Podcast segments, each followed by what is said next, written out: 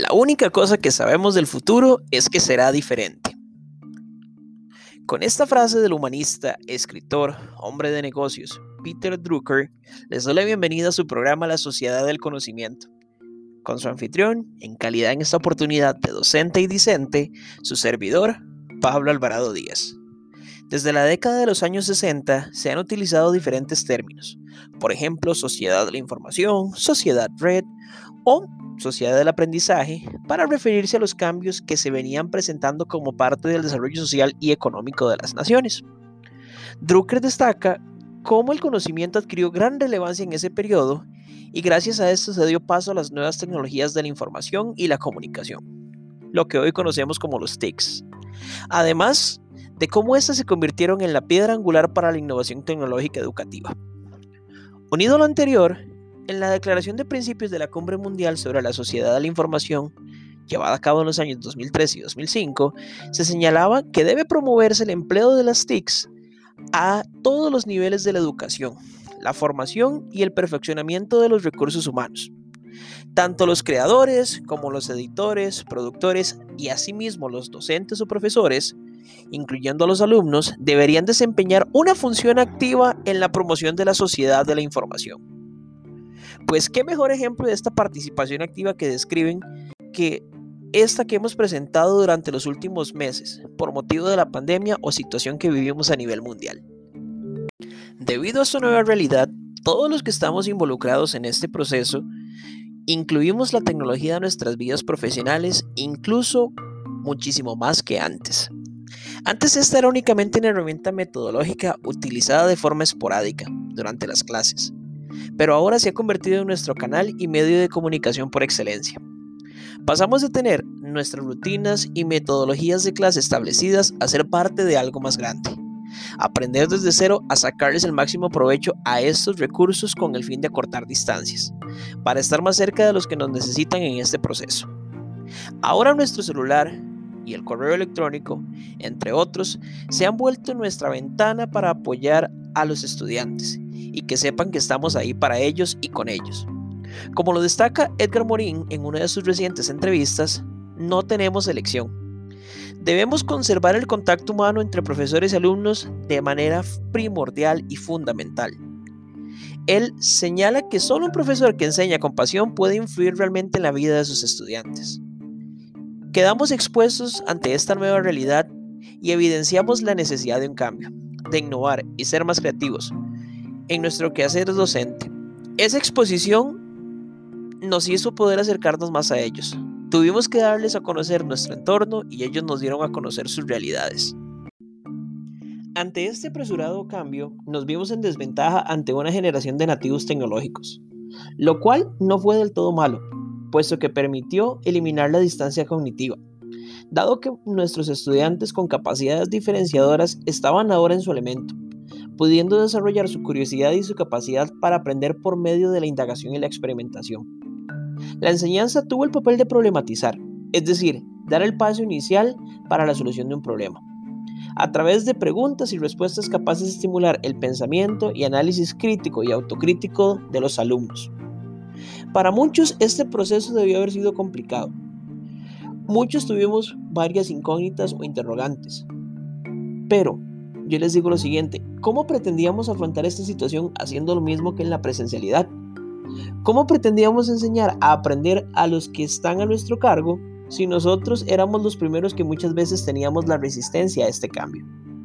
Como bien lo dijo Einstein una vez, si buscas resultados distintos, no hagas siempre lo mismo. A título personal, esta situación me hizo querer volver a aprender. Me transportó cuando era niño, despertó esa curiosidad infantil y me dio un propósito, puesto que nunca terminamos de aprender Además me enseñó que cuando estamos muy cómodos es momento de un cambio, puesto que el cambio es lo único constante en esta vida. Me hizo darme cuenta de que debo ser parte de esta sociedad red, que lo que quiere es que todos estemos conectados y que la principal excusa, es decir, el distanciamiento físico, no es una limitante sino un potenciador para innovar. Dentro de esta visión nos tuvimos que replantear el papel del docente, darnos cuenta que no somos los únicos con conocimiento, sino que somos mediadores o facilitadores de ese conocimiento que la participación en la construcción de sus aprendizajes debe ser activa por parte del estudiante, que como planteaba Jean Piaget, El objetivo principal de la educación es crear personas capaces de hacer cosas nuevas y no simplemente repetir lo que otras generaciones hicieron. En sus obras, el conocimiento está ligado a las acciones que hace el sujeto, el individuo, en este mundo con los objetos o las cosas que lo rodean. Por mucho tiempo, hemos tratado de reproducir muchas veces metodologías obsoletas que ya no dan frutos. Al inicio de esta situación, no nos dimos cuenta de que fuimos formados de una manera, que muchas veces tratamos de llevar a cabo en un mundo que se ha modificado a generaciones que han cambiado y que su contexto o el mundo que los rodea es completamente diferente al que nosotros crecimos, hemos aprendido y nos hemos desarrollado. Pero adivinen qué, eso es lo bueno de este cambio. Hemos sido a los estudiantes su autonomía, que sean ellos los que tienen la iniciativa. Hemos tenido que impulsar una clase dinámica e interactiva, que no los haga perder su interés o que no sientan que la persona detrás de esa pantalla no los tome en cuenta. Hemos devuelto a nuestros estudiantes la capacidad de analizar problemas. Ellos son quienes se enfrentan primeramente a las situaciones y nos comparten sus razonamientos o generalidades, lo que han observado y descubierto acerca de estos temas que han vivido de primera forma. Hemos dado las bases a nuestros estudiantes para que ellos sean capaces de generar y construir aprendizajes significativos y coherentes con su realidad y además coherentes con su ritmo de aprendizaje. Es importante que dentro de esta nueva realidad no nos debemos olvidar del papel del administrador educativo. Ellos fueron los primeros que debieron estar al frente de la batalla, Tal y como lo expone Macarena Torrejón en su portal Liderazgo Educativo, el cual los insto a leer para empaparse un poquito más del tema, dentro de este periodo caótico tuvieron que hacerse cargo de las labores de coordinación y logística de manera muy acelerada, para que todo se mantuviera estable y nada se desmoronara. Fueron los encargados de dar las directrices y pautas generales a todos los funcionarios de su cargo, debieron tomar en cuenta las diferentes realidades de los estudiantes y de la comunidad educativa. Debieron realizar la modelización de personas y recursos para atender las necesidades de primera mano. Se dieron cuenta junto a los docentes que serían el blanco cercano de dudas, reclamos, miedos e inseguridades por parte de los padres de familia. Debieron dar libertad pedagógica a los docentes y a veces ir aprendiendo en la práctica por medio del error. Tuvieron que mantener la cordura y hacer ver a la comunidad de que había unión entre las partes, que existían roles específicos y establecidos, inclusive, en algunos casos, a aparentar que sabían lo que estaba sucediendo cuando todo era completamente nuevo.